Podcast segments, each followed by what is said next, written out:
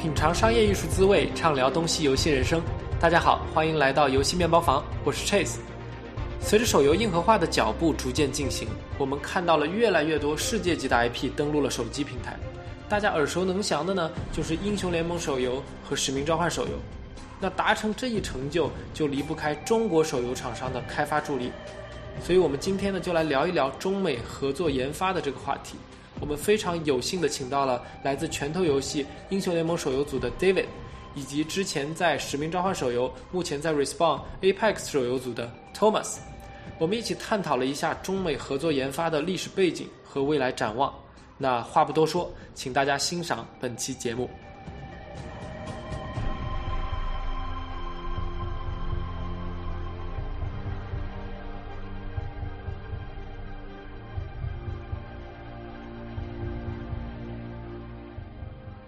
那首先呢，先请两位嘉宾跟大家打个招呼，做一下自我介绍。那 Thomas 先吧。啊，感谢 Chase 今天的邀请啊。然后我先自我介绍一下，然后我是 Thomas 啊。我之前主要的一个经历都是在就是产品或者说在国内的呃概念里面，就是呃产品运营这一块的相关工作。然后主要的是之前加入 Respond 之前是在深呃就是腾讯呃深圳总部跟美国的 office 都待过。啊，一半一半时间加起来大概是六到七年这样的一个一个经历。然后啊，在腾讯的时候有负呃负责过 PUBG Mobile 的一些发行运营的工作。那目前是在 EA 旗下 Respawn 工作室负责 Apex 啊手游的一个产品规划相关的工作。大家好啊，我是 David，也是感谢 Chase 邀请啊。我是在 Riot 这边已经干大概五年了吧，基本一进 Riot 就是一直在啊英雄联盟手游这个项目上面，所以是从最原始的一些这个状态，一直到现在的一个情况，是一直呃一直跟过来的。然后目前也是在呃 LL 手游上边啊战场那这边呃作为产品负责人。再次欢迎两位。那我们先上来呢，第一个话题就聊的比较比较 generic 一点，就是先想问一下两位，对于中美合作研发的起因有没有什么自己的见解？就是这个概念，从我个人角度来说，还是一个相对来说比较新的概念，它到底是怎么样发起的？大家有没有这方面的想法？这个发起的点，呃，在我心目中也有两点，一方面是关于能力相关的，另外一方面应该是机缘相关的。从从能力相关这边呢，就是毕竟咱们国内的很多呃，就是开发商跟厂家，就是呃资源跟人员的能力都是比较会比给的比较足嘛，尤其很多像这个当大厂的，所以经常呃作为北美的公司，他看说，哎，如果我有一个好的一个想法，如果可以搭配一个比较强力的开发的一个这样一个发动机，那这样子我是可以两全取美的这样的一个一个一个模式，所以这点肯定是一方面。呃，另外一方面，关于这个机缘这方面呢，也是说为了打开，我觉得国内市场，你毕竟需要需要了解国内的用户到底是什么样子的嘛。然后很多如果是一个北美开发商这边，很其实很难是真正很接地气儿的去能够理解，哎，中国玩家到底是什么样子的。所以如果能够跟一个国内的厂商一起去配合，这样子不仅仅是有这个开发能力上面的一个扩充，啊，同时还是有一个。能够更深入了解，对吧？中国玩家具体要什么，这方面也是一个我觉得很大的一个啊一个一个补充。呃，对我这边其实也很赞同刚才 David 讲的呃这几个点啦。然后我其实呃也大概想了一下，就是说总结有应该有四个点。然后一个就是说，呃，中国其实是有比较成熟的这个中重度这个手游研发团队的。那这个可能相比全球不同的国家跟地区来说是有这样一个优势。毕竟国内它其实是经历了一个就是手游大爆发的一个周期嘛，然后其实在主机这一块其实是比较缺失的，所以可能有跳过了这样的一个周期，直接到手游的这样的一个研发爆发的一个时间，所以沉淀积累了不少。呃，成熟的这个呃中重度手游的这个研发团队，然后第二个，我觉得可能是对于美国公司来说，它一个 ROI 的一个考量。就就刚才 David 也提到，就是说，哎，那如果我们要需要这么大的一些手游的这种研发的资源跟跟这个团队的能力，对吧？那其实在美国的，如果公司它要去自己自建这样的一个团队的话，它它的这个呃。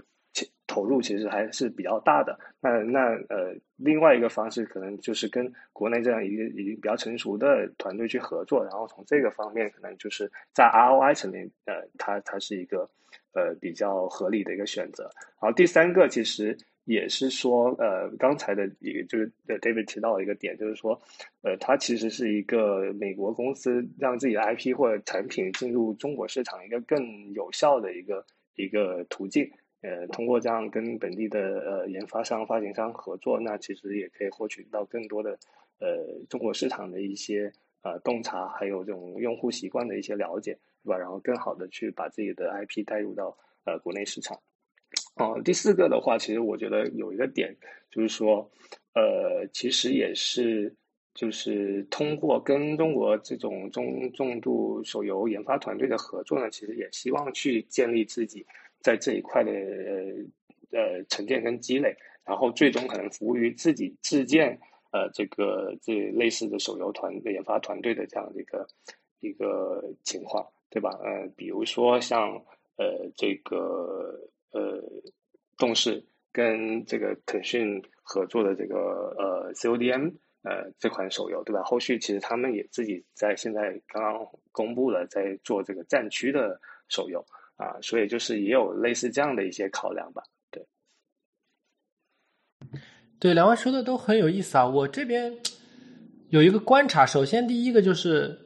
啊，先跟大家澄清一下，就是我们说的。这期的节目讲的是中美合作研发，我们讲讲的主要的是，呃，中重度的手游的合作研发，而不是像呃之前一些比较传统的三 A 游戏，比如说育碧的一些游戏啊，或者 EA 的游戏，在全球设有不同的工作室，大家一起合作去开发一款大型的游戏。呃，我们说的不是这个，说的更多的是呃手游的研发。所以第一个，我觉得很明显的趋势就是，基本上都是美国的 IP 方和中国的手游开发方的一个合作，很少有见到。就是完全名不见经传的一个游戏开发商，然后去和中国的游戏公司合作，对吧？就是首先这个 IP 的知名度一定要在那儿，对。然后至于之前的动机，David 他就你说的主要的是说是为了进入中国，但是还有一种是说，哎，我为了在美国推出中重度的手游，这个我不知道大家有没有什么想法？就是当时哎，美国的 IP 的。授权美国 IP holder 吧，他们到底是怎么想的？就是为什么要做这件事情？先不说为什么要和中国公司合作，先说就是为什么要把中重度的手呃中重度的游戏搬上手机这个平台？因为我一直觉得，呃，中重度的手机游戏在欧美市场，尤其是在两位之前的游戏啊，CODM 和那个 Wild Rift 出来之前，一直属于一种没有被开发、没有被定义的一个状态。所以我就很好奇，就是这两个算是一个。第一个吃螃蟹的人，他们之前是怎么去构想这个这个 business model 的？这这点我觉得确实确实挺逗的。我我我可能我的角度肯定是非常偏向呃 Ray 跟 L 这边的，所以他们就可以帮我帮我补充一下。我觉得 Ray 在这个话题上面真是纠结了好久好久好久好久哈，对吧？尤其是说哎，我们其实一开始就也是想说哎。如果一个像 MOBA 这种品类的游戏，尤其像这个英雄联盟端游那样如此复杂的游戏，它能否在手游上面成功？这个问题绝对是在内部是有很多很多讨论的。然后也是其实看到了，对吧？业绩上面很多其他也是已经是很多成功案例了，看到是是可行的之后，自己在做了一定尝试，发现哎，其实啊，这就是它可行性是第一个人确认的了。好，那我们再往下一步说，既然它可行，我们有没有必要去做？然后有没有必要去做这一点？我觉得主要的判决是来自于说，哎。呃，就是至少在内部，我们经常会用的一个一个语言，就是说，呃，go to where the players are，对吧？就是玩家在哪里，我我们应该确保他们能够体验到我们这个大家庭，他们能够体验到我们给他们创造的这样一个一个宇宙。那既然现在一个很明显的趋势，对吧？不不管在你怎么看这些数据，都是手游的用户是越来越对吧？这个递增的，然后这个端游的或者这个比比较偏硬核的用户是相比于来说是有一定的这个饱和或者这这个缓慢这个衰退。的一个现象，因此，为了能够在我们创造下一个十年品级的这样一个，他们叫这个跨跨代的，对吧？cross generational 这样的一个一个一个产品，我们需要在玩家在的产呃平台上边去给他们提供这样一个服务。所以等于说迈过了这个坎儿，那现在说好，那既然我们想去做，怎么样最好的把这件事情做好，是是也就为什么会会有我们这个 Waldrift 项目了。就是其实我觉得，呃，确实有很多相同的点，然后呃，但是因为就是像比如说像 E A 和动视这样的，因为现在咱尝试在从通过就美国公司的角度去去看待这个问题的话，就是说像 E A 动视这种上市公司，其实它。呃，无论在哪个阶段，它都在不断的寻求就是新的市场增长点，对吧？然后对他们的呃公司的财报负责，对待这个股东的利益负责，对吧？那那其实，在这样的一个大前提下，就是说，在过去的这些年。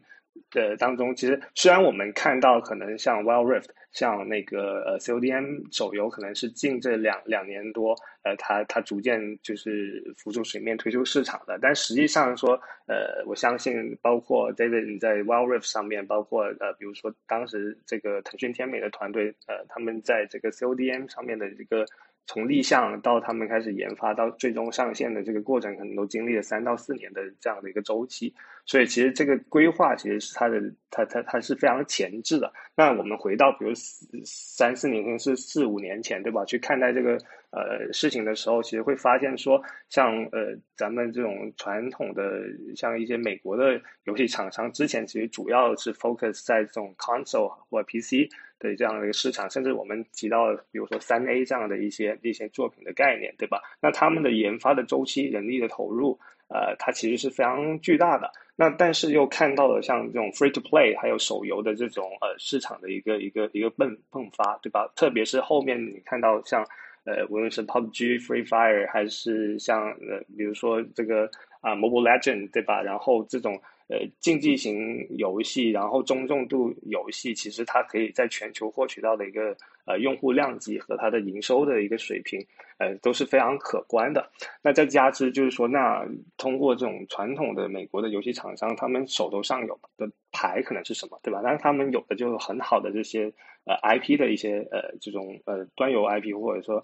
呃主机 IP 的一些沉淀。那其实你如果纵观美国的这个手游的一些畅销榜单去看的话，你会发现，其实比如说 Top 五十里面会有非常多的呃这个手游，它其实是是有 IP 元素的，对吧？比如说星战啊，比如说漫威啊，对吧？呃等等这些不同的这种 IP 的加成，其实是也是被验证过，说哎，你有这样的 IP，其实是很好的帮助你去进入市场，甚至是获取用户，甚至是更好的去变现的。对吧？所以就是我觉得基于种种的这些因素，呃，其实美国厂商其实在好多年前就是开始去考虑说，哎，我们利用好我们的的 IP 去呃进入到这个呃就是手游的领域，然后进入到 free to play 的领域。那其实也是呃目前可以看到已经有一些呃成功的案例开始浮出水面嘛。那我相信在未来的两到三年里面，它其实会有更多的类似的呃这种合作的案例出现。然后也可能会有新的一些，就是我们看到不同市场上的一个呃一个比较好的一个一个反馈的情况。对，嗯，刚才 David 说了一句，就像 Riot 的 slogan 一样，就是 Go to where the players are, players are。嗯，我其实想追问一下两位，就是你们的理解，哎，两位就是两个项目或者之前的中那个中国手游游中美手游研那个研发合作的项目。他们做硬核手游的初衷是为了去迎合老的 IP 粉丝，还是为了破圈呢？或者这么问，就是比如说玩玩 Red Rift 的人有多少是撸啊撸 PC 的玩家，或者是玩 COD 的 M 的人有多少是 COD 的玩家？对，我觉得我们思路就是这两者，但我觉得其实想看到的情况是破圈。对吧？这我觉得这个目标上肯定是这样子，啊，不就是应该？但是它我觉得也是一个阶段性的。打比方，我觉得第一个阶段，我们预期肯定是说那些对本身啊，撸啊撸英雄联盟端游已经是比较熟悉的、比较热爱的这些用户，他们应该是能够成为一个比较啊，这个牢固的呀，比较一个就是一开始能帮我们确保已经有一个很稳健的这样一个玩家群，然后在这个这在这个群体之上，我们再开始去去想办法去破圈出圈。OK，那我们接下来就聊一下具体中美合作研发是怎么怎么执行的，怎么展开的。那这里其实有很多的道道了，但是我首先我其实想跟大家聊一个话题，就是说是怎么分工的。就是美国方，就美方的 IP 方，他们出什么团队，出什么人，然后中方的话是是怎么样的一个架构？这个的话，我觉得可能因为项目的不同也有所差异吧。但是我想听一下两位有没有什么这方面的分享。呃，这块我可以讲一下，我我其实非常赞同，就是确实从不同的项目来看，呃，确实它有一定的差异。可能 David 待会儿也也会有一些。呃，不同的新的呃一些呃这个团队这个架构或分工上的一些一些见解。然后像根据我这边看到的经验来看的话，其实呃大体上的话，我们都会把它作为一个更倾向于像合研这样的一个合作形式为大基调，就是不是说哎 work for hire。这样的一个一个一个概念，对吧？那其实我们也会就是充分尊重双方的一些不同的意见跟想法，就是特别是在游戏的规划和和设计上。那嗯，在就是实际的一个一个团队架构的一个情况下的话啊，其实我我了解到的项目，像一般的来说都会在 IP 方和发行方会有产品的团队。那我们一般就是这样 product manager 这样的角色，对吧？啊，当然，根据不同的项目，它其实在产品，呃，呃，就是它的一个分支上，可能也会有一些团队，像我们现在呃 Apex 这个项目上，我们自己也有自己的一个策划啊团队。那呃，在这样的情况下，就是可能策划它会更多的是专注于说很多这个设计的细节，或者说偏更偏就是我们。局内或者说游戏内的一些体验为主，然后产品的话，可能更多的是这种商业化啊，然后整体的这个这个产品的一个一个呃构建一个一个一个呃一个体系，对吧？然后呃像一般像研发侧的话，就是一般都是就是比较标准的这种研发的呃体系，像策划、美术啊，对吧？然后程序啊等等这样的一些分工，包括他们也有自己的项目管理，就是或者说我们用。美国的呃公司的概念更多是 production 这一块的东西。那像我们也会有类似的像 production，我们这边的一些一些呃一些团队的构造和包括比如说我们也有 creative 呃这样的一些呃团队去去跟他们的美就是研发的美术团队去做这样的一些关于这种美术啊还有 creative 上面的或者是 narrative 层面的一些呃一些呃就是写作。对，所以我觉得总体来说，就是说双方他都会有呃自己的 counterpart 在不同的游戏呃这个这个层面的一些一些事物上，然后呃就是最终他还是希望说两边能够寻找出各自相互就互补的点，然后去把这个游戏就是做得更完善嘛。毕竟就是说呃总体来说呃像这种 IP 项目的话，呃希望是能够。呃，从 IP 方得到说，哎，这个 IP 它是怎么传承的，对吧？这个 IP 它它它它的一个一个呃重点是什么？呃，玩家最 care 的是什么，对吧？我们作为 IP 呃层面，它更呃就是要坚守的一些底线，或者说它的一些原则是什么，对吧？然后像呃就是研发侧的话，可能更多的是他在手游研发上的一些经验，他在技术上的一些沉淀，对吧？怎么样把一些看似在手机上呃无法呃达到的体验，让它变得呃能够实现，对吧？或者说让它的整体的体验更好，对吧？所以，我我觉得很多就是一个互补呃这样的一个一个一个呃分工的这样的一个角色的概念。所以你说的互补，我理解下来就是说，美方这边主要是要保持 IP 的，保证 IP 的还原度，然后。包括商业化的一些，如何让商业化的模式更加适应全球的市场，然后中方主要是更多的是提供开发的人力和物力，对不对？呃，这个是从呃就是 skill set 层面，就是或者说经验层面去讲。但在实际的这个就 day to day 里面的话，其实我们不会说去限制说，哎，你只能提 IP 方或者说全球化的一些概念，对吧？那比如说你要提很 specific 的这个呃 feature，那其实双方是都是可以提的。但是就是说，我是从一个比较 high level 的层面的话，我觉得说更多的是，比如中方它有很多这种手手游的这个研发经验，对吧？他们也得到了很多不同的验证，然后有失败案例，也有成功的案例。那他们更多的会给我们去去去呃，就是 feed 这一块的信息，对吧？然后呃，也也有很多是，比如说在。技术实现上，其实可能对于美国很多团队都非常难以达到，但他们跟经过他们的一些攻坚，他们一些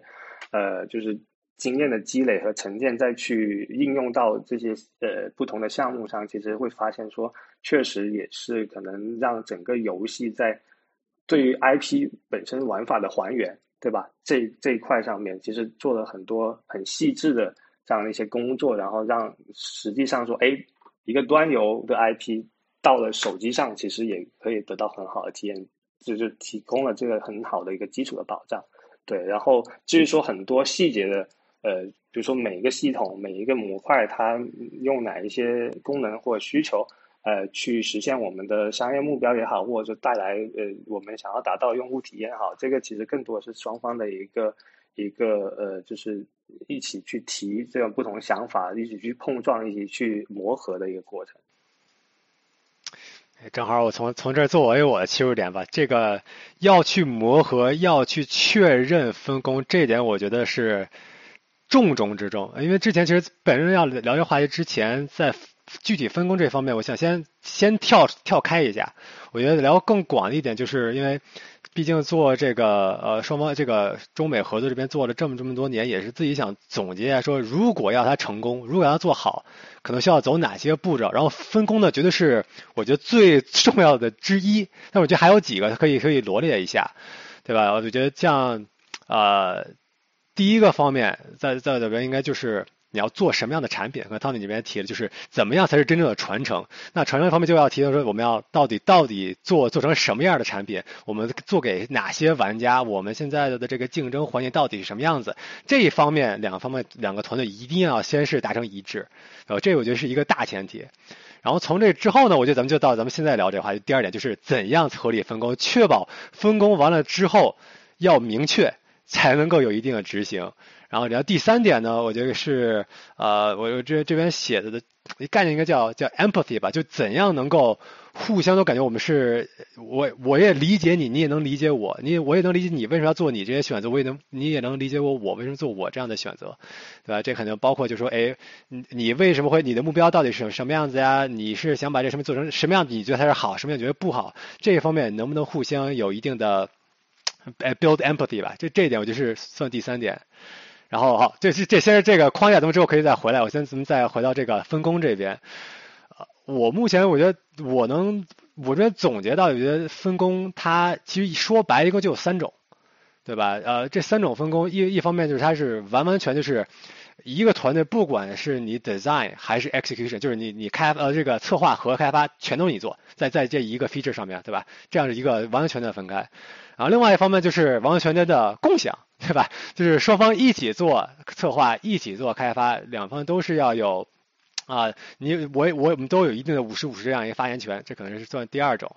然后第三种呢，可能说一方面是做策划，一方面是做执行。当然哪方面是做开做策划，哪方面做执执行，这也可是可以有一定调动的。那我觉得大致上面呢，有大这这种这三类。然后目前我觉得我们做了这么久的那种，往往会出现很多。矛盾跟问题的情况都是在那种五十五十啊，就是所谓的五十是这我们都是一起做开发，一起一起做策划的这方面，我觉得碰到问题也就是像咱们在聊这话题，因为没有分得够清楚，没有很明确到底谁是最后，不管是咱们用什么 rapid 这个 framework 还是 racy framework，不管是哪种的，没有分得够清楚的话，经常就会说，哎，对吧？我不能理解你，你也你也就不能理解我，然后会会出现一定的摩擦。但是，David 问你一个问题：就这种摩擦是不是不可避免，或者甚至是必要的？就如果简简单单变成了一个 work for hire 的话，是不是会打消被害人那方的积极性和创造力？我觉得肯定会有。我我觉得这这种摩擦，呃，我我理解就是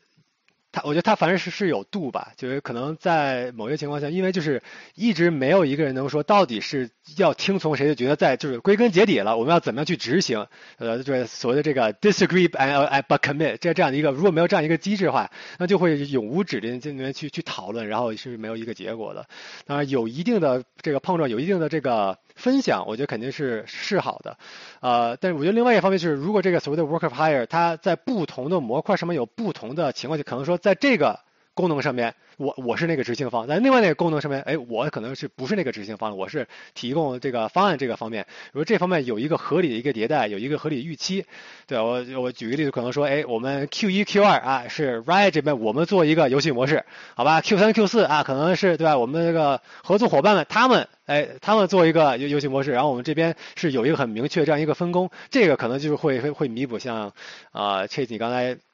啊提提提的那种问题，对。呃，对，其实我觉得这个点其实也说的非常好啊，就是说，呃，关于这个 Racy 究竟是就怎么样去它的分工和权责，对吧？怎么样去定义好？那我觉得这个通常来说都会是一个比比较有大挑战的一个一个一个一个话题，在在不同项目上，其实我都看到有类似的这样的一个情况。那而且我其实觉得说，在某种程度上，就是不同的项目，它在不同的阶段。在这个事情上，它也是一个动态变化的一个过程，而且我觉得在这当中，其实可能 production 它也会扮演着一个很重要的角色，就是在说，哎，规则的制定、流程的的的梳理，对吧？然后怎么样去 make sure，就是说，哎，我们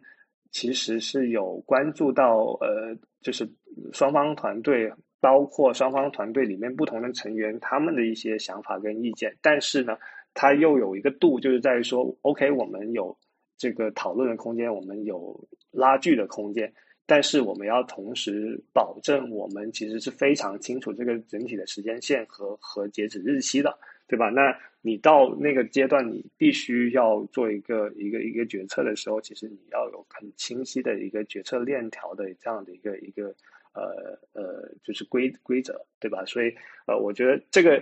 总体来说，可能真的是中美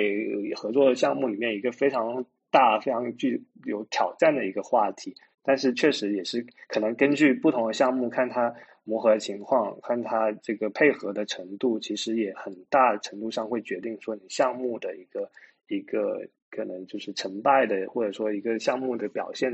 啊的一个一个基石吧。对。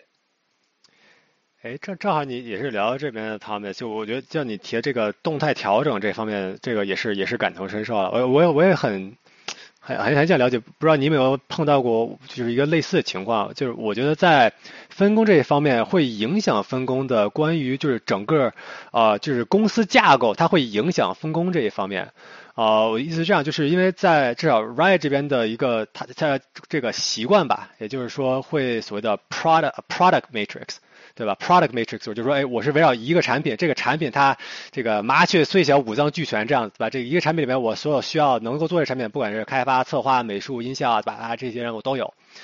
呃，我们合作的腾讯团队，他们其实是更多会偏向一个 discipline matrix。这样的一个一一一个就是说啊，我是这美术团队，我是策划团队，我是音效团队，对吧？然后我是每一个团队这样子的。然后我觉得这个两种模式它肯定是都是有有一定的利弊的嘛。像我觉得像腾讯的这个优势就是在如果我们在在一个比较长的时间内需要做一个很多很多的一个一个内容量级，对吧？像我们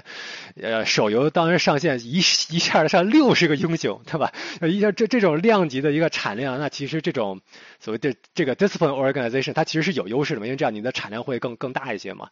啊，但是当也是我们在随着我们的产品慢慢的要要转变，我们已经上线了，可能以前我们现在不需要一下六十个英雄了，可能需要每一个版本需要对吧，四五个、四六个对吧？这个这个英雄了，那我们这个模式可能也是需要这个跟规定也是一一定的转变。我不知道你有没有看到过类似于这样的一个情况？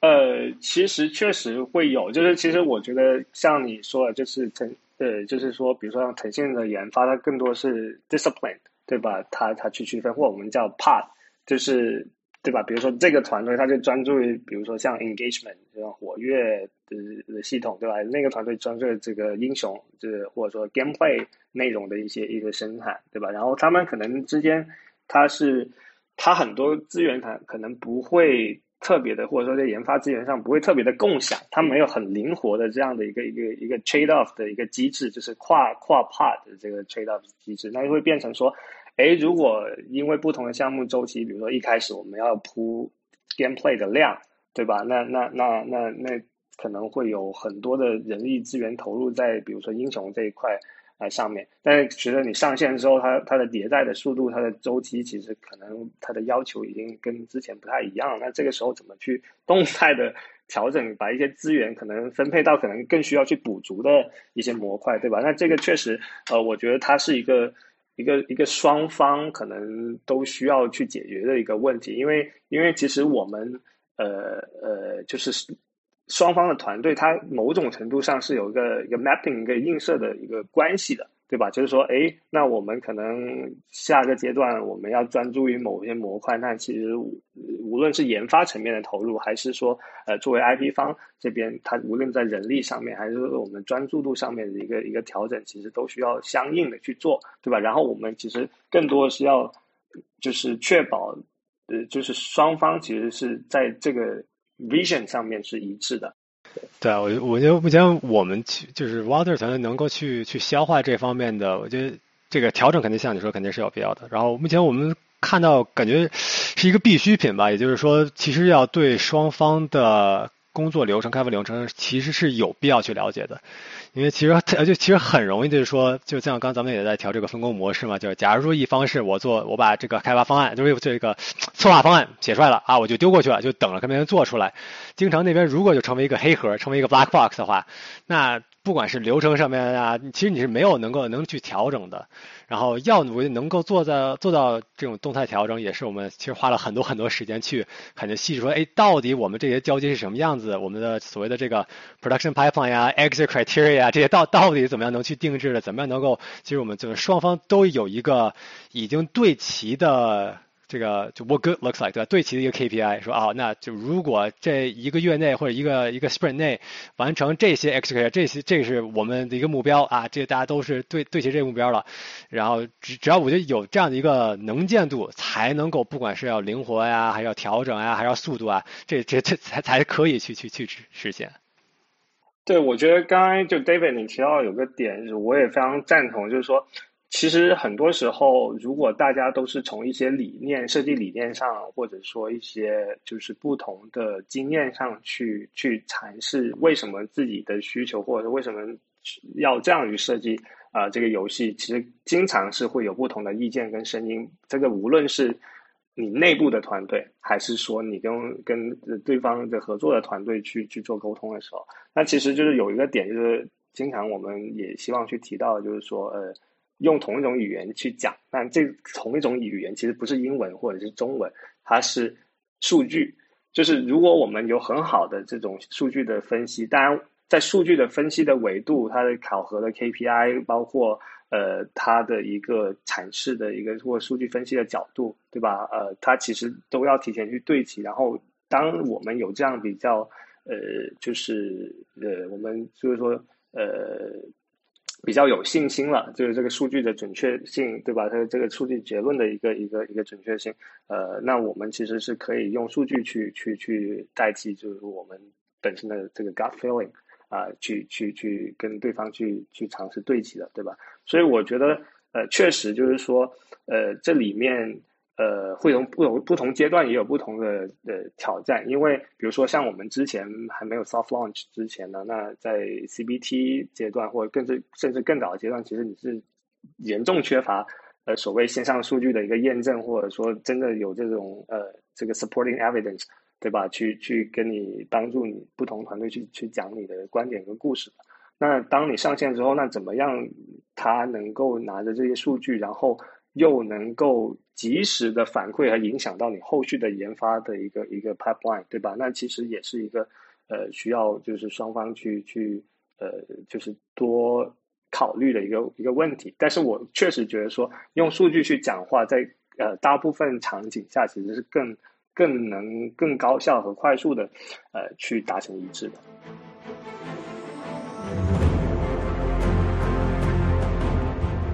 OK，我大家聊了很多，就是关于这两中美合作研发中间的由主要是由分工和团队架构带来的一些挑战吧。然后我听下来，其实大家一直在强调一个关键词，就是差异，就是中美合作研发的两个团队中间的差异实在是太大了。呃，其实可以说是中美游戏市场或者中美研发环境，基本上可以说是世界上相对来说是两个极端，在风格的角度来说。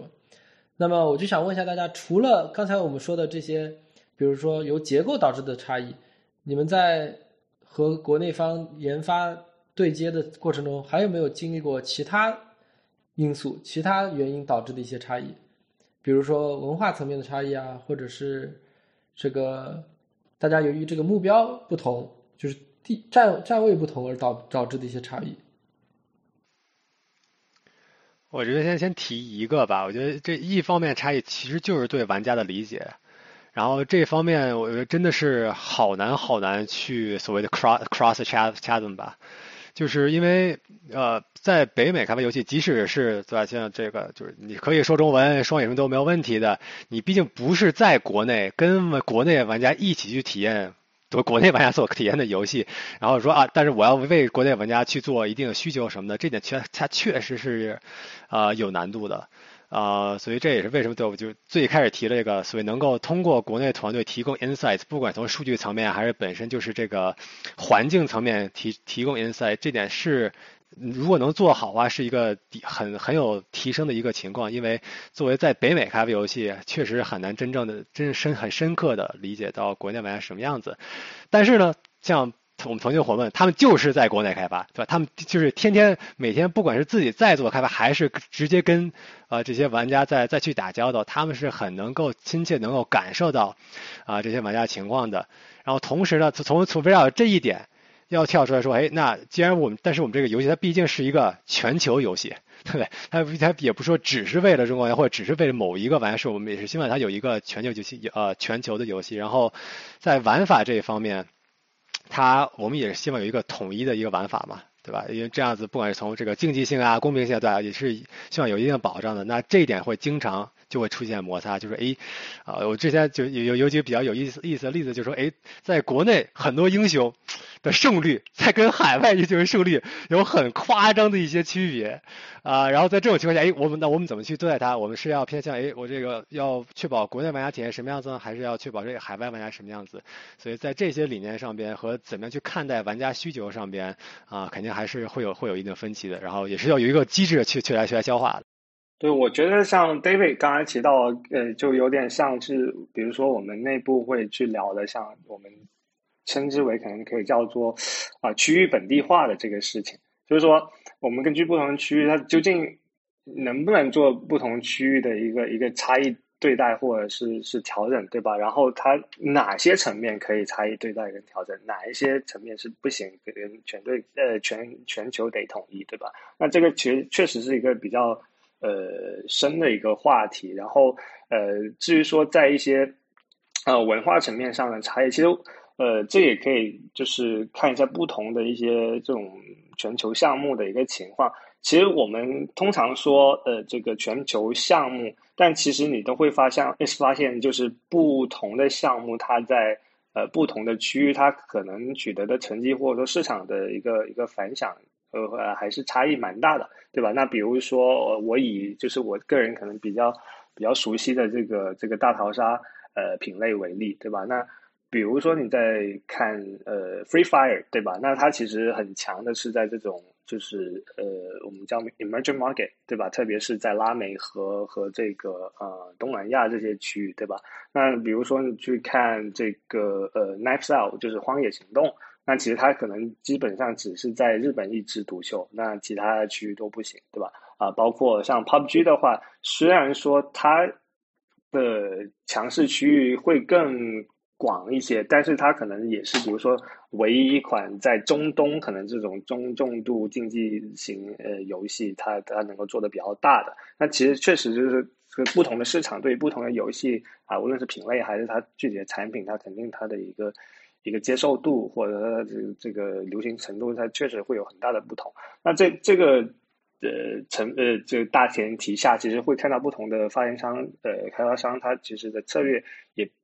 不太一样，对吧？就是比如说像呃《荒野行动》，他们发现了诶，在日本就是意外的这个这个起来之后，那他可能就是 double down 到到日本就就专门去跟日本 IP 做很多合作，对吧？然后做了甚至是什么东京地图等等，就是这这些可能就是对于更。全球化或者说全球定位的游戏来说，它它没有办法去做到的一个区域化内容的一个一个一个的这个定呃定制，对吧？那呃那当然这里面我觉得就主要还是看说公司层面对于你的 player community 你这个玩家社区的一个一个看待，对于你的这个呃 business 的一一个看待，对吧？你的商业目标，对吧？那我如果说是希望说更好的。呃，维护好我的强势区域的玩家，更好的在它这上面生根，然后达到更好的这个商业呃目标的话，那可能这个是其中一个方向。还有另外一种方向，就是说我可能觉得这个 IP 它本身，它虽然在不同区域，它可能在手游玩家上它的沉淀跟积累的效果不一样，但是我还是希望说我这个 IP 是立足于全球不同市场的。那我在一些大的基调上，我还是。无论怎么样，我希望它是能够符合我这个 IP 的传承和它的呃不同市场的延展的。那这个时候可能它就不会很专注在于某些市场，那它可能更多的是在运营层面的一些区域化的这种啊设置，对吧？包括一些呃本地的一些节日的一些运营啊，包括说呃我们在有一些呃就是说内容产出的时候，可能会偏向有一些不同的国家或区域的文化。希望把它做成一个全球的呃定位，然后保证它的这个 IP 的一致性跟在不同呃区域上从端到手的一个一个延展性，对吧？然后呃，但是确实就是说，我们在某一个阶段还是必须去承认，呃，手游市场它跟端游市场是非常不一样的。那它这里面会呃涉及到说，有时候我不知道 David 有没有这样的一个经历啊，就是说有时候可能美国公司会站在一个，哎，这个是西方方玩家他 care 的东西，他他他他会想要的东西，然后去跟中方的团队去做做这样的沟通。但事实上你会看到说，你的游戏它可能大部绝大部分的用户他不一定是在呃美国市场或者西方市场，那这个时候其实就会。有一定的矛盾冲突，就在于说，OK，你以你西方的观点去表达，呃，你想要就是优先做定游戏的东西，但是这个是不是真正在服务于我们更广大的这个玩家群体，对吧？这个可能就是一个一个一个一个问号。那我觉得这个确实也在我之前的项目，包括我现在的项目也会经历到的一个问题，因为手游市场，特别是中重度手游市场，其实从用户量级的层面上来看，可能你会看到发展中国家。它可能比这种呃西方国家呃，它在用户基数上是其实是会更有优势的，对，所以呃，不知道 David 也是不是有类似的这样的一些经历，或或有有类有类似的吧？对，确实，因为像。其实我就经经常在我们内部开玩笑说，在北北美这边那个 iOS Top Top 榜，对吧？基本是几十年都不会变的，全都是这种，就尤其 Top 十，全一直是这种超轻度游戏，但就就是不会变。但你看到国内，就可能除了 Top 几，但是那个榜单哇刷的好快好快的，一一一个月会变变一个样儿，这确实很逗。呃，不过关于这个，就是怎样这个北美这边的一些开发团队会去说服，或者是去和呃。中国的团队去，哎，让他们说，哎，这个要服务于北美的这个呃用户啊，这的，我们可能一般不会用，不会有这样一个一个视角吧。但是类似的一个情况，或者说，哎，我们之前端游是这样一个思路，对吧？而 且，在英雄联盟毕竟是它，它就这个确实会经常发生，是哎，我们端游以前是什么样子的？那根据这个思路，在手游为了原汁原味的去还原，它可能是一个什么样的状态？然后在这一点呢，确实说，哎，那这。这件事情它到底是不是适配手游玩家，对吧？啊，之前在这方面很多，尤其是在在操作上面，是我们花了很多很多很多时间来再去理解，对吧？就是因为你毕竟鼠标的这个移动啊、释放技能啊这方面，它跟手游上面的一些玩家已经很习惯的一些一些机制是有很大的差异的，所以在这一点上面，确实是呃，对对我们来说是一个。当时是很大很大的一个挑战，也是也花了很久磨合时间才能去去迈过的，对。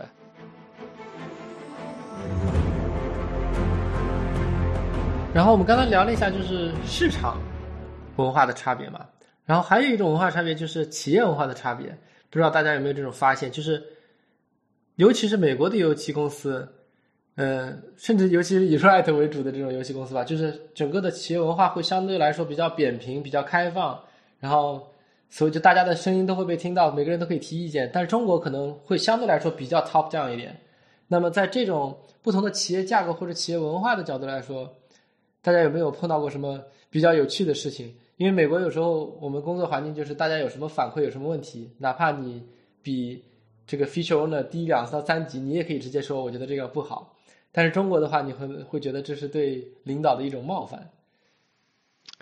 这个我们我们肯定是碰到过，这这这个文化差异呃肯定会碰到过。然后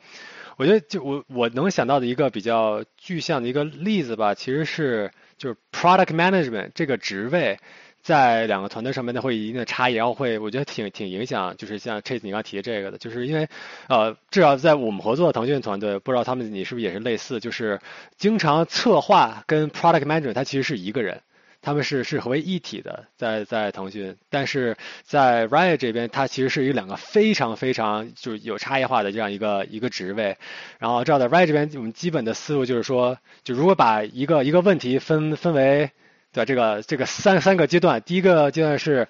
到底这个问题值不值得去去解决？第二个问题是为是为说我们有没有合理的解决方案 solution？第三，作为这个我们能不能执行？其实等于说，right 为什么它它分开是为了确保说，哎，那你产品经理你就是你只管问题，然后策划们会帮你确保你的 solution 是正确的。对吧？然后，但是在很多这个我们的合作伙伴，他们前前两者是有一定的合并的。然后在这个差异上面，确实会会碰到一些情况，就说，哎，那你你既既你又说这个问题是这样子，然后你也是这样一个解法，但是我们这边我我只是管的问题是什么？然后我们会有专门的这个 designer 帮我们确保我们的 solution 是正确的。对，这个我也之前也想过嘛。国内其实就是所谓的叫策划责任制，就它不光，我觉得策划在国内的权力其实是非常大的，它。其实戴了不只是两顶，甚至是三顶帽子。就是他戴了 design 的帽子，戴了 product 的帽子，还戴了 production 的帽子。就他这个东西什么时候上线，或者一些 cost 相关的考虑，他都要考虑在其中。这好处就是他把所有的这三者的利益全部都权衡好了，然后输送出来。然后可能说是坏处的话，就是会因为。他自己一个人的身份会做很多内部的权衡，不像比如美国这样三权，有点像三权分立，其实是三一个三角形的形状。大家提的问题就是完全是站在自己的立场提出来，甚至有时候这种激烈的冲那种冲突啊，或者是争议啊，往往是是需要的。就是 design 你就是负责把游戏做好玩，然后 product 就管结果或者是为什么做。对，这个其实还蛮有意思的。对我，我其实非常同意刚刚 Chase 呃呃 David 你们讲的，就是呃就是关于这个双呃中美公司之间在这种角色上的一个很大的一个一个差别啊，就是特别是刚刚 Chase 讲的，就是说可能像中中国公司的策划，它可能承担着 production、product 跟跟 design 三三个职责，对吧？其实，在他们自己的 part 里面，他们在这一块的。决策权或者它的主导权其实还很是非常大的。那像美国公司的话，其实确实就会分的比较比较就是细，或者分的比较开。然后可能 product 更多是我的 business goal 是什么，我的 key objective 是什么，对吧？然后我不一定需要提供很 specific 的 solution，对吧？那可能 solution 是 designer 他们策划呃去去提供，然后我们一起来合作把这个东西做出来。但但是呃，确实就是我觉得中方。我总结而言的话，我觉得美国它是极度的强调这个呃民主和流程制度这这些东西，然后中方的话就是有非常清晰的决策链，或者说非常呃这个这个呃不能说非常 top down，但是它是有一个比较明确的这种呃责任制的，然后它所以它的这个 decision power 它也会呃更大一些，就是。呃，单个角色的，所以我我觉得就是说，这里面可能确实也是，比如说看上去就是说，美国公司它在这这方面的效率而言，它可能不会像呃中中方团队那么高，但是与之而来的就是说，呃，它可能在你不同的声音的碰撞呃的过程当中，其实是会有一些新的火花产生，然后可能会有一些新的想法呃迸发出来，但是如果说在呃中方的团队文化里面，它可能更多会是说，呃他们会呃寄期望于就是这个负责人层面的，比如模块负责人层面，他去把控好所有东西，然后他的他他有更大的权利，当然他也就是承担了更大的责任。对我觉得这一块就是呃在团队文化上面或者说在机制上面有很大的一个不同。对，然后我觉得对，也是围绕这个这个差异吧。我觉得，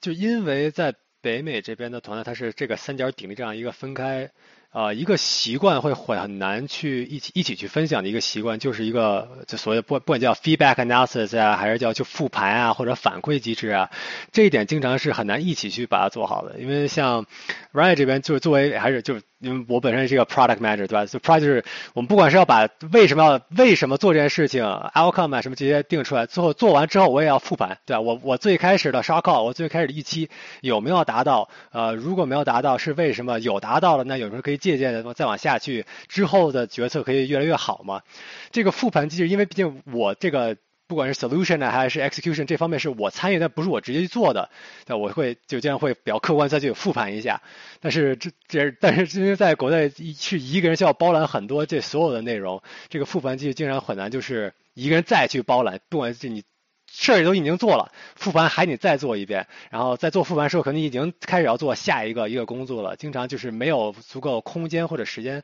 想去做做这样一个呃决策上面的复盘，就这个也是就是只要我们这边也会看到的一个破会，只要我这边经历过的一些矛盾点吧。对，我觉得确实就是，而且说实在话，就是说，一般你一个人呃，或者说这个负责人，他承担了这么多不同的角色，他。呃，都会去为自己所负责的这个 feature 去去发声嘛，对吧？一般来说，大家都希望自己的 feature 得到更好的高的优先级，然后在这个线上表现上，他也希望更好的有所体现，对吧？所以，呃，就这里面确实可能就是在一些更客观的层面上，确实会存在一些，就是可能一定程度上。呃，他不会非常客观的去描述存在的问题，对吧？但这个确实，呃，我觉得就是说，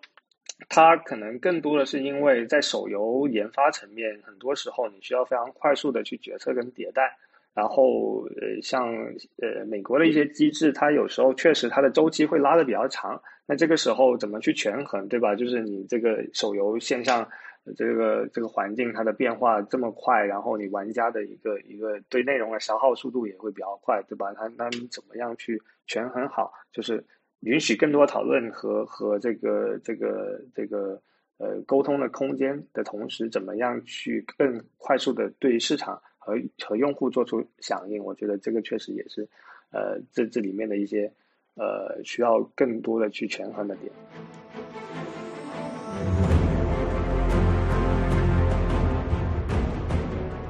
OK，那我们聊了很多关于这个合作研发相关的差异啊，我们接下来其实可以做一下展望，就是呃两位参加的这个项目呢，就是最前面的项目 CODM 和 WildRift 都是这个出海呃中国手游中美手游合作研发的一个排头兵吧。然后最近呢，其实大家都知道一个比较头疼的一个趋势，就是国内的版号的停发。然后导致还有一个整个这个游戏市场的不确定性吧，其实导致很多国内的手手游厂商都会把出海作为这两年的这个研发的一个重点。大家觉得这个趋势会不会从某种程度来说也影响了中国中美合作那个手游合作研发的这样的一个趋势？呃，这个我可以讲一下，就是说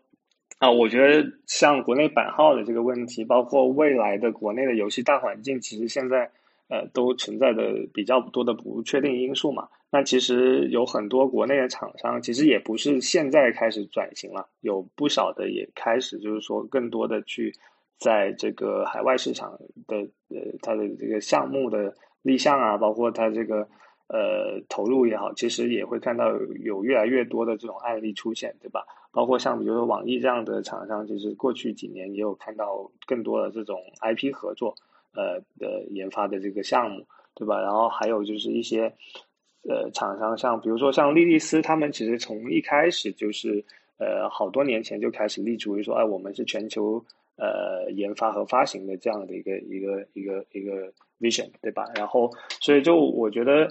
未来肯定是会更加剧这样的一个动作的，就是就是投入的，就是在不同公司在这样的一个方向上的投入，然后呃。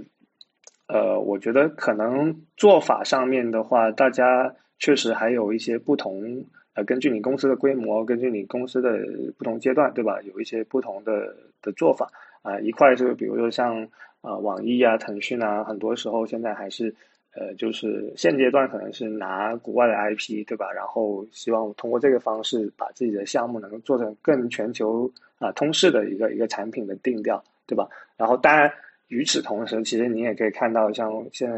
对外公布很多消息，就是比如说，呃，网易也好，腾讯也好，呃，包括 Fun Plus，对吧？他们在海外去构建自己的工作室，呃，通过有这种不同的文化背景的研发团队，对吧？他们去更好的做出这个是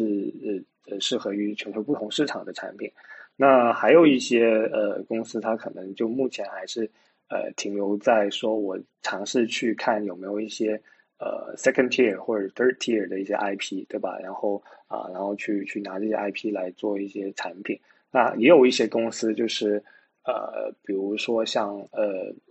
这个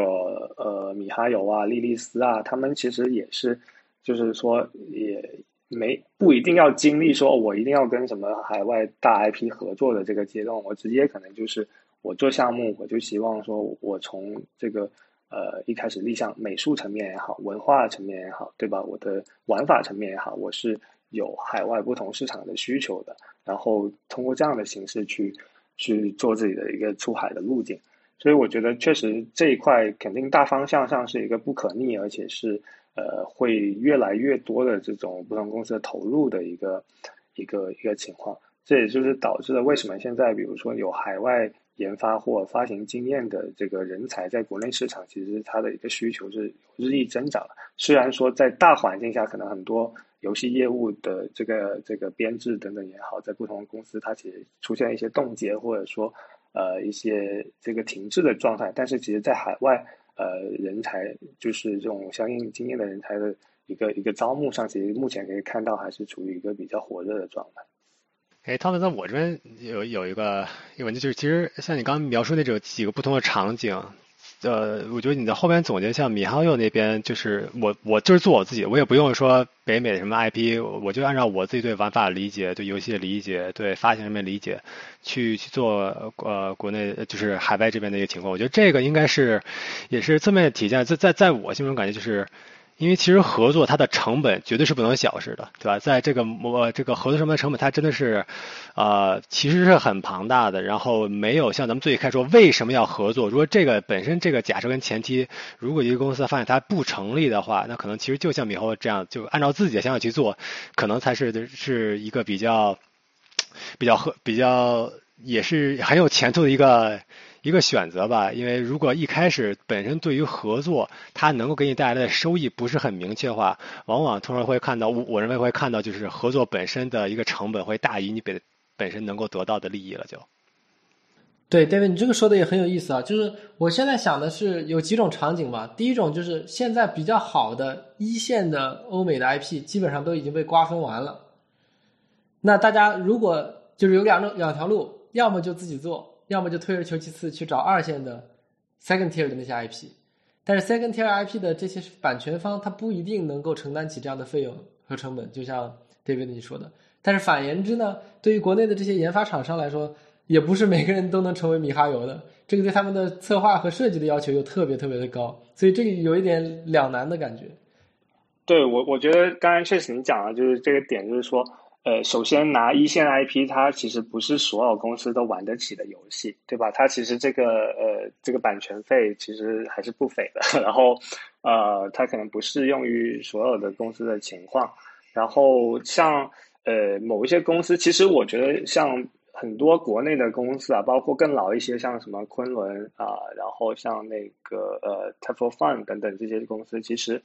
呃，他们其实是因为国内市场的竞争本身非常激烈，而且基本上就是巨头的天下，所以他们其实一开始也是有一些无奈之举，就是说我我为什么不在国内去发力，或者说定位于国内市场，是因为国内竞争实在太大了，然后跟巨头直接抗衡，其实它的成功概率是非常小，你要么站队，对吧？所以很多呃这个厂商他就是从一开始选择出海的这条路，包括像牧童这样的一个一一个情况，对吧？所以就是我我觉得很。大的程度上，在说呃，我们能不能做出一款这个这个适用于呃是或受全球不同呃市场玩家喜欢的游戏？其实很大程度上，我觉得之前有一个误区在于说，呃，是不是一定要老外才能做出老外喜欢的游戏？其实我觉得，比如说从莉莉丝等等，呃，像像像原呃这个米哈游等等这样的案例可以看出，它它。它不是绝对的等号，对吧？它可能它就是完全在国内研发，国内环境里面研发，它完全就是可能绝大部分百分之九十以上都是中中国员工，对吧？那其实还是看就是说你这个团队的他的他人才他的一个背景，他的对不同文化的一个一个理解，包括说他整个公司对于出海或者说我这个项目就是完全基于全球市场的一个一个利益。他的一个投入的决心，其实我觉得反而是非常关键的。那可以看到，其实包括就是说，像腾讯在很早期，甚至你追溯到十年前，它开始就有这样一些国际化或出海的一些一些规划，或者是呃，或者是前期的一些尝试。但是你会发现，因为国内市场之前真的是就是这个太大了，然后这个这个。啊，而且像腾讯这样的平台的话，比如说它自己本身有分发平台，对吧？它在这个利润率层面，其实国内市场怎么样算，它都是一个 ROI 更高的一个市场。那就导致说，虽然他们可能有一些前期的尝试，但是在更早期的时候，其实并没有多大的决心。呃，因为你你也知道，像很多工作室层面，他们是自负盈亏，然后等于是你在。呃，收益上如果更大，你可能是可以就是在激励上其实是会更明显的，对吧？所以我就觉得说，这这几个因素都会决定了说，一个一个出海的公司，它究竟能不能很好的去找到一个一个呃市场切入点，然后去做出一个就是有别于国内市场的产品，然后去更好的服务于不同的市场玩。然后可能就是从从这思路再往下讲，就我觉得从国内的公司要出海一些游戏，可以去考虑说，因为在我照我的我对整个这个全球市场理解是，它不同的地区它的环境的一个很大一个差异是，有一些地区它就是 winner take all。对吧？就是哎，在这地区，它就是我最大游戏会把整个市场全都会是是消化掉。但是在有些地区，它其实说是很多小鱼儿都是可以去存活的。那我我我想到例子应该是像在像像。在这个这个韩国吧，它就比较 winner take all，但是像在欧洲那边会有很多很多不同游戏都可以去生存的。那如果是一个比较稍微偏小厂的中国公司，可能就可以做出一定的选择，说哎，我有没有信心在一个国家整个去 dominate 这个，不管是这个 genre 本身还是 market 本身去 dominate，还是说哎，我去一个多多者竞争在底下多多者可以生存的这样一个环境。对，而且市场很关键，还有就是品类也很关键。就有些品类它就是一个 winner。都不是 takes all，就是 winner 才能存活的品类。其实 MOBA 就是一个好的例子。就 MOBA，如果你的 DAU 上不来，基本上就很难活。所以哪怕我说，哎，我要在欧美，我针对欧洲市场做一款 MOBA，基本上也也可能不是一个很好的决定。对，其实我我觉得说到这个点，我也就是很感同身受嘛。因为毕竟像这种呃，我们强调的说大 DAU 竞技型的产品，其实呃，从商业层面上来说，这类产品它的 UP 值。呃，它 LTV 都不会非常的高，就相比可能更多一些氪金呃类型的游戏，对吧？那其实如果你没有足够大的用户基数的话，你很难实现一个商业目标上的一个成功，对吧？所以，呃，那那在这个前提下，其实我反而是看到，呃，就是国内现在也有很多厂商，他呃就是在做一些不同品类的尝试，就是不是一直是以。OK，我要大 IP，我要大 DAU 的这样的一个固化思维去去去做事情，对吧？包括呃，莉莉丝它的放放置的产品，像 AFK Arena 这种这种产品，对吧？然后包括呃，我最近看新闻，好像网易也在测试一款类似于就是像 Grow 的那个 Episode 的这种呃讲这个故事啊，然后呃那个包括那个什么家园建设啊这样的一些偏 narrative 层面的偏 storytelling 的这些这些产品的的方向，包括有一些厂商其实他在国内甚至更小的团队，他他们也在。呃，做这种 hyper casual 的这样的一些一些一些品类，对吧？其实当然 David 也提到，可能 hyper casual 在下载榜上，可能是在西方市场是非常，就是基本上都是占据前列的。然后你可能有一些题材，你甚至都非常不理解，什么修修这个指甲呀，对吧？做木工啊，什么各种。非常非常就是匪夷所思的这样的一些品呃题材，其实呃特别是我们如果站在一个中国玩家或者说中国市场的一个角度去看待这些东西的时候，你会觉得哇，原来其实这个不同的市场它的不同可能性是非常多元化的，而不是说我们现在你看到就是基本上。呃，我们其实基本上很多就是，哎，要么 SLG，要么 RPG，要么是这个呃竞技型的大 DA 游游戏，对吧？就是我觉得我非常希望说看到中国出海的厂商更多的去探讨这种不同的细分领域市场，然后其实不一定要什么东西都是做到巨大，它才是成功的。它如果你某一个是有个抓手拿到了一部分。很核心的这种呃，这个忠诚的用户，那其实你会发现，你会打开一个很一个新的篇章，对吧？其实我觉得这个可能更多是希望呃，越来越多的这种尝试会出现，呃，而不是这大家都是往一个一些很热门的品类去去去去挤，然后可能最终就是 winner takes all。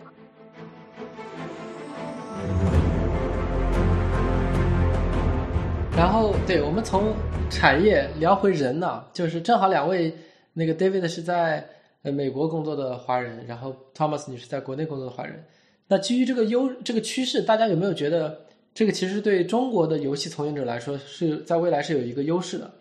就是在从就业的角度来说，不管是在国内还是在美国，那对这个两点，就是因为根根据大家的地理位置不同，大家有没有什么相应的看法？呃，对这个其实呃，因为我目前的情况它比较特殊，就是说，因为呃，还是因为签证的一些情况，因为本来我们团队是希望就是呃，招我在 L A 的这个呃呃这个团这个办公地点里面，但因为就是之前一些签证的情况，包括疫情的情况，其实我目前还是临呃暂时是在国内啊 work from home 这样的一个状态。那其实说到就是这一块的话，它确实。嗯，我刚刚觉得确实你提到有两点，一个是说这种有中美呃合作或者说游戏研发经验的人，他在这个市场上啊，现在可能处在一个什么样的一个一个一个情况，对吧？另外一个就是说，在不同的这个工作场场地或者说文化下面，然后他的一个一个呃他的一个工作上面的一个差异，或者说呃。呃，包括说有一些时差等等这样的一些问题，怎么去去去解决？呃，那我觉得说，对，或者还有一，就再加一个第三点，就是说，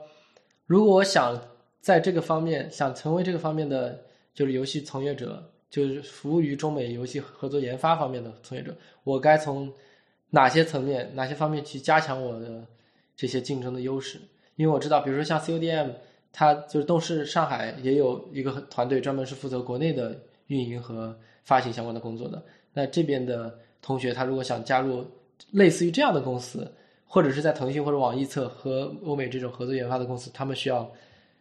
就从你的角度来说，他们需要进行哪方面的补足，或者是？嗯，明白明白。呃，我觉得其实这里面确实有很多，咱们可以看到，就是我相信 WellRift 团队。对吧？包括比如说像确实你所在的暴雪的这个呃那个大菠萝手游的团队，你可以发现它的华人的比例都非常的高。那在这里面其实有一个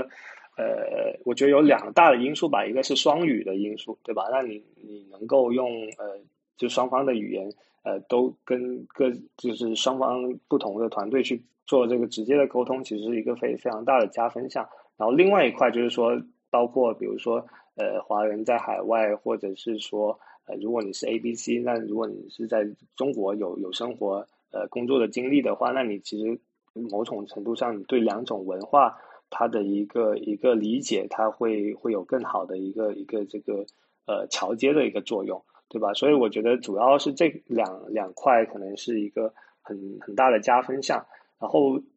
再细分下来的话，当然你对于你本身做的这个游戏的这个品类和它的就是这种职责，你之前的经历肯定是有非常大的一个一个帮助的嘛，对吧？就比如说我个人而言，其实我基本上呃大概有就是八年的这个从业经验来看，基本上都只做射击类游戏。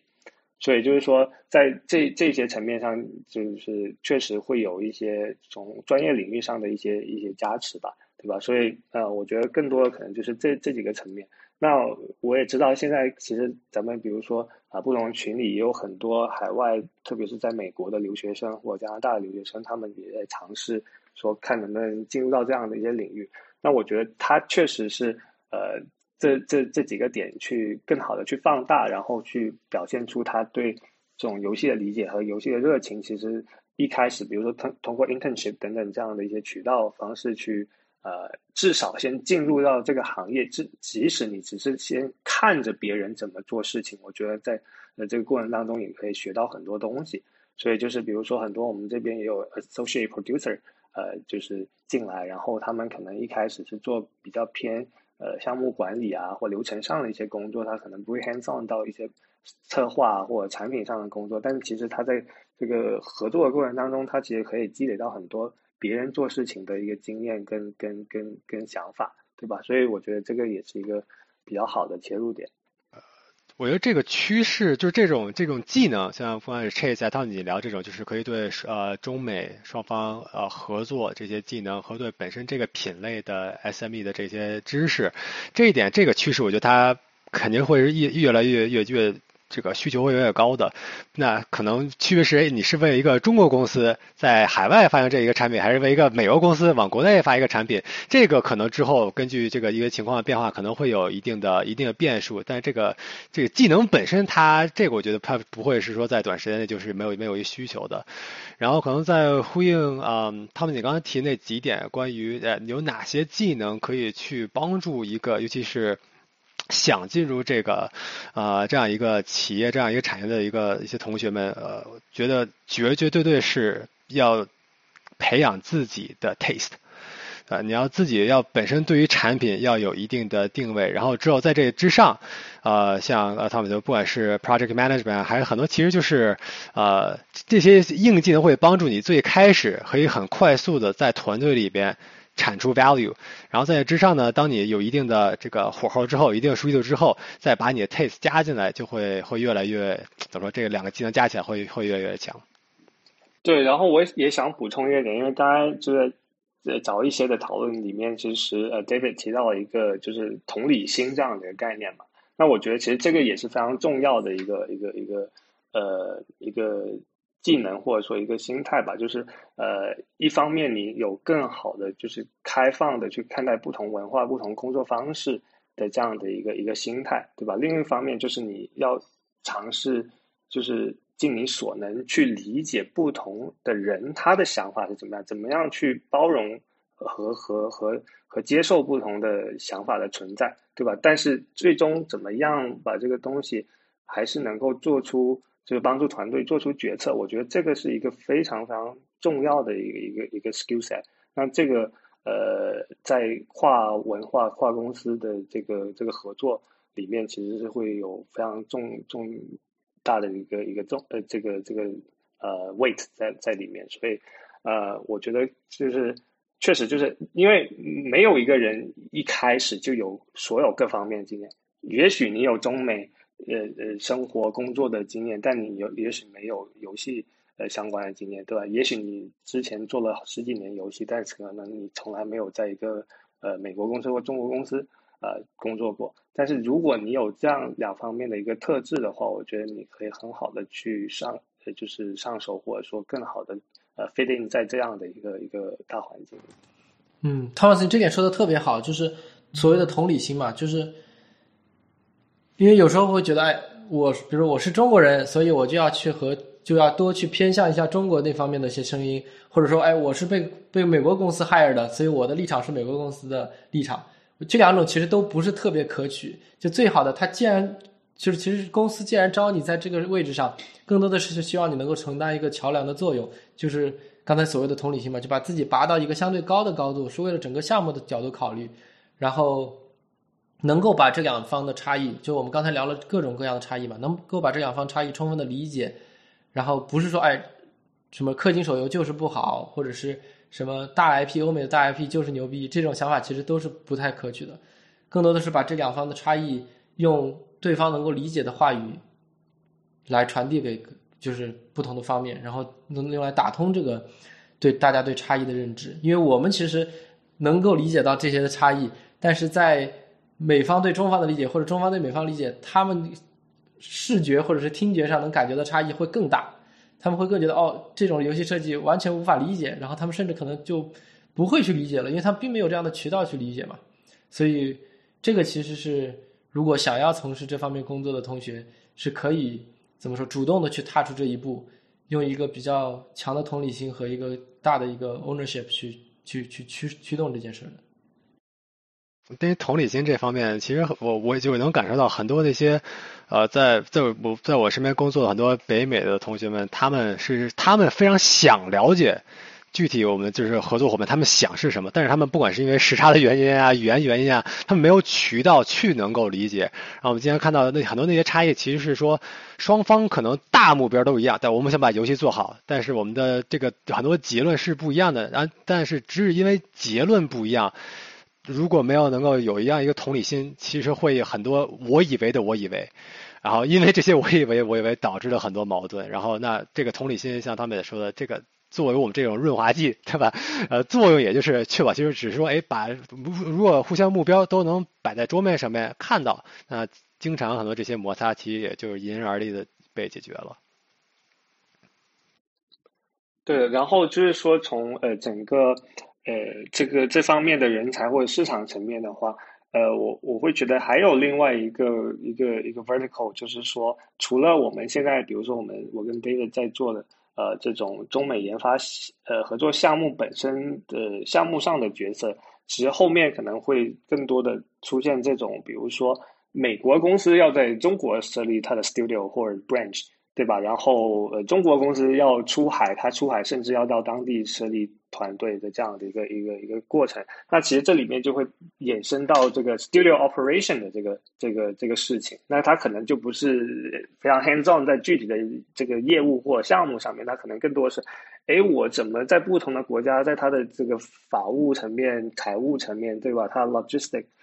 各方面后勤对吧？然后我在 HR 的层面对吧？我在 IT 的层面，呃，他究竟要怎么样去为当地的团队提供一个很好的基础的保保障对吧？然后怎么样理解不同地区或国家员工的一个他的不同的诉求对吧？他们他们的一个工作的习惯对吧？那那这一块其实也是后续我觉得会有一个延展出去很多。呃，这一块的这种用人的一个市场需求。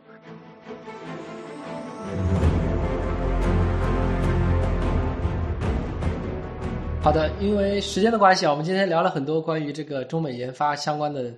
一些有趣的话题。那么最后呢，请两位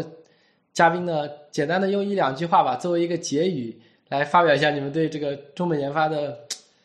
不管是自己的想法呀，还是说个人经历的总结啊，还是对，呃，刚才我们所谓的和对这方面感兴趣的同学的一些寄语，大家随便有什么想说的，可以给你们最后的一点时间来发表一下自己的想法。呃，那那我先说一下吧。其实我觉得就是说，呃，中美合作这个事情，呃，当然我这里面只只只讲游戏这个层面啊，不不讲太太太广，就是。呃，它长期而言肯定是一个不可逆的一个趋势，但是呢，它不一定长期存在于某两家中美公司，或者是说某某一些中美合作的项目上。但是我觉得说，包括我刚才提到，就是中国公司往外拓展自己的北美团队，对吧？美国公司往中国拓展自己的中国团队，它始终是因为有呃，就是一些核心的。基础的诉求在，对吧？比如说中国，它就有更好的这个呃人才和用工的这种环境，对吧？比如说你要在美国招很大一批研发人员可能非常难，对吧？所以我觉得有一些这种基础的需求在，其实它这个趋势肯定是不可逆，再加上国内版号的情况，所以我觉得大家如果对这一块感兴趣，其实投身于这个方向上，呃，是一个比较好的未来三到五年的，甚至是五到十年的这样的一个一个大方向。对。我觉得我那我这边的总结，我觉得不聊不聊公司这边了，我就是想和如果想利用自己的这些双语能力进入这个行业的一些朋友的一些一些想法吧。就是我觉得很容易最开始，因为你因为你的这个双语能力，成为不管是一个 facilitator 啊，还是 translator 啊，可以在多个模块作为这样一个沟通的这样一个一个桥梁。然后这方面它本身是有很多很多 value 的。啊，但是呢，我觉得在如果想通过这样一个渠道进入这个行业，同学一定要想下一步，因为 communication 本身它是一个第一步，让你可以很快速能把背景啊 concept 都吸收吸收到，但是你要需要把这个 concept 转换为 impact，那转换为 impact 的下一步，其实也就是对，就是我刚才提到的，你要有自己的 sense，你要有自己知道你你怎么样去判断这个市场，根根据你它在很多这些广范围的数据的吸收之后。怎么能再做一些事情？这个第二步一定要自己自己想出来，然后根据你慢慢的和不同的人员打的这个打打好关系啊，这个建立出一定的 trust 之后，要想我哪一方面可以做自己的一个 value impact 的一个一个加分。非常感谢两位嘉宾的寄语啊！那么好的，我们这期节目呢，因为时间的关系就到这里了。那再次感谢两位嘉宾的光临，以及祝愿两位的游戏能够越卖越好。非常感谢 Chase 今天邀请啊，也很荣幸今天跟跟大家一起讨论这个话题。好的，那我们下期节目再见，感谢大家的聆听，拜拜。